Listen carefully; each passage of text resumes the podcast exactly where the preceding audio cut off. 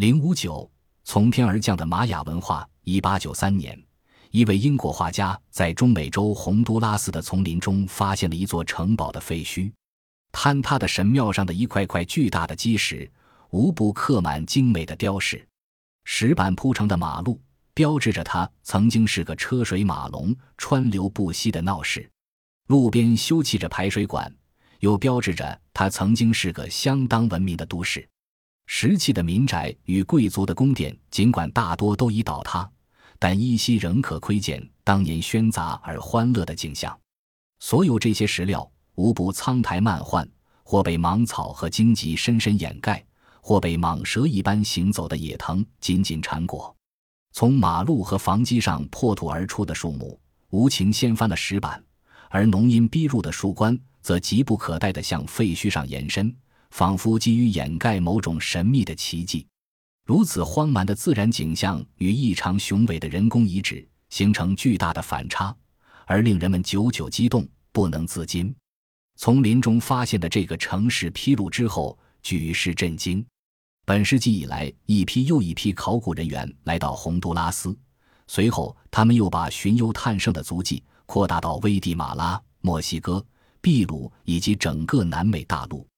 无数的奇闻异事随着考察队的到来，纷纷传出玛雅人的金字塔可与埃及人的金字塔媲美。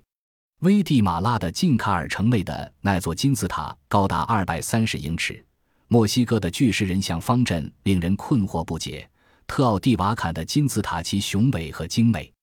堪称奇绝。据统计，各国考察人员在南美洲的丛林和荒原上。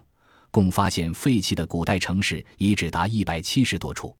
他为人们展示了一幅玛雅人约在公元前一千年到公元八世纪时，他们北达墨西哥南部的尤卡坦半岛，南达危地马拉、洪都拉斯，直抵秘鲁的安第斯山脉广阔的活动版图。他告诉人们，玛雅人于三千年前就在这块土地上过着安定的生活，没有巨大的精神和物质力量的保证。美洲人无法创造出这种奇迹。考古学家证实，在创造这一系列奇迹时，玛雅人已进入富足的农耕社会，并独立创造了不属于自己的文字。进一步的研究并没有使人解开美洲人如何和为何建造金字塔的谜，反而让他们更感到迷惑不解。玛雅人拥有不可思议的天文知识，他们的数学水平比欧洲足足先进了十个世纪。